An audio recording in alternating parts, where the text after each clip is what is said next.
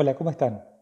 Bienvenidos, bienvenidas a este primer video del seminario que vamos a compartir juntos durante todo el año.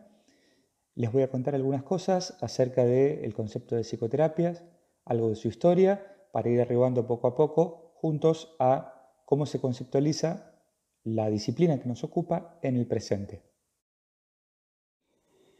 Bien, la psicoterapia es un tipo muy especial de relación que se establece entre los seres humanos, eh, que está compuesta por dos partes en principio. Eh, hay una parte de esa relación que puede estar representada por una o por varias personas, que es lo que llamamos el consultante, eh, que puede ser una persona singular, puede ser una pareja, puede ser una familia, un grupo o una institución.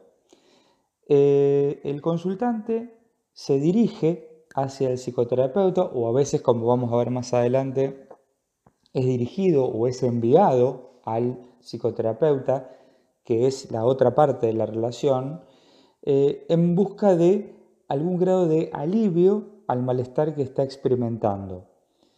Entonces, delimitadas estas dos partes de la relación, consultante por un lado, psicoterapeuta por otro, decimos que en el vínculo que se establece entre ambos participantes se desarrolla y se va a desplegar lo que nosotros llamamos psicoterapias. Planteado en estos términos, la disciplina psicoterapia no tiene más de 120 años. No obstante, esta forma de relacionarse que tenemos y hemos encontrado los seres humanos la hemos construido seguramente en tiempos muy remotos. Desde que nos constituimos como especies, diferentes personas se han relacionado entre sí, algunas buscando alivio y otras aportándolo a través de el uso de la palabra y otros métodos para eh, ofrecer confortamiento, para ofrecer este, acompañamiento y para dar algunas claves con el propósito de que quien está sufriendo pueda sentirse mejor. Eh, en el pasado, otras figuras han ocupado este lugar que hoy ocupan los y las psicoterapeutas.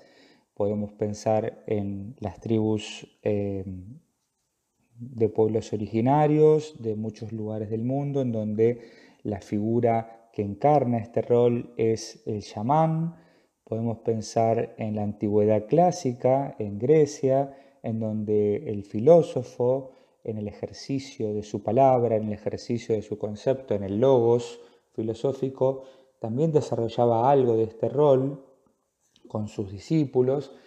Y podemos pensar, por supuesto, también, por lo menos en cuanto a lo que es la herencia de nuestra cultura occidental y judeocristiana, en la figura del sacerdote, pero también el sacerdote entendido en sentido amplio como figura presente en diversas culturas eh, desde una perspectiva religiosa, desde una perspectiva de representante de eh, la naturaleza superior, eh, del mundo de lo intangible, acompañando y confortando a las personas que experimentan malestar.